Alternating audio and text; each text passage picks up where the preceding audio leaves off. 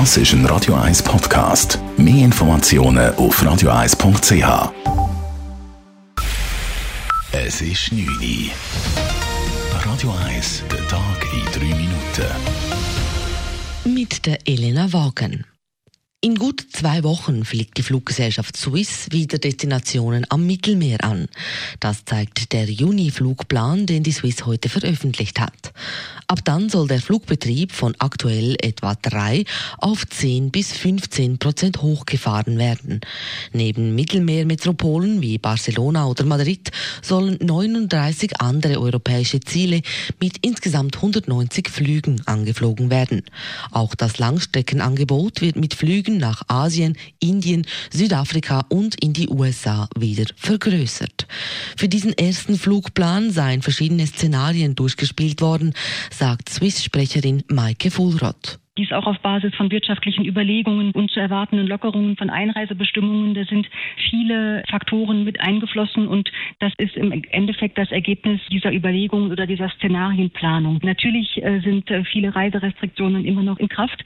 Das werden wir äh, beobachten und im Bedarfsfall natürlich auch Anpassungen an den Flugplan vornehmen. Über die Sommermonate soll der Swiss-Flugplan weiter ausgebaut werden.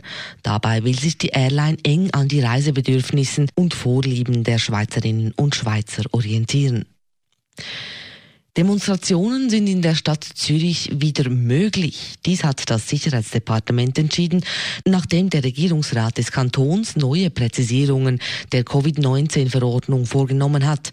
Das sagt der Kommunikationschef der Stadt Zürich, Matthias Nink. Wenn jemand möchte eine Veranstaltung machen, eine politische Aktion, eine kleine Demo, dann deuten wir die momentane Lage so beim Kanton, dass jetzt Ausnahmen vom grundsätzlichen Veranstaltungsverbot auch eben für politische Aktionen möglich könnten sein. Wie die Covid-19-Verordnung auszulegen sei, das obliegt den Behörden. Gemäß Covid-19-Verordnung hat jeder Kanton die Möglichkeit, Ausnahmen von den grundsätzlichen Verboten zu bewilligen.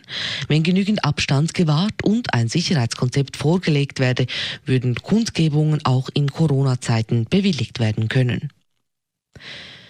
Die Schweizerische Post lagert ihre defizitären Filialen in eine eigene Aktiengesellschaft aus. Die neue Postnetz AG wird sich dabei für Dritte öffnen. 800 Poststellen sollen bleiben. Pakete und Briefe werden in einen Bereich zusammengelegt.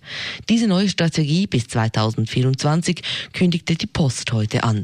Der Umbau soll nächstes Jahr beginnen. Damit will die Post in den kommenden Jahren gezielt wachsen, sagt Postverwaltungsratspräsident Urs Waller.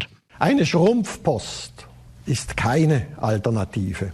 Die Begründung ist einfach. Eine wieder wachsende Post ist Voraussetzung dafür, dass diese Post aus eigener Kraft in Zukunft überall in diesem Land jederzeit für jedermann gleichwertig ihren Grundversorgungsauftrag erfüllen kann. In den letzten 20 Jahren habe sich der Markt für die Post stark geändert, begründet das Unternehmen seine neue Strategie. Die Briefmengen und das Schaltergeschäft brachen ein. Dafür boome die Paketpost wegen dem Onlinehandel.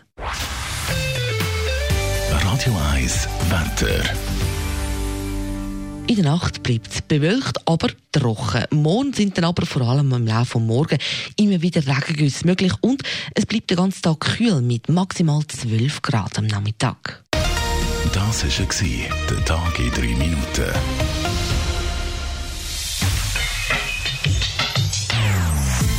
Non-Stop Music auf Radio 1. Die besten Songs von allen Zeiten. Non-Stop.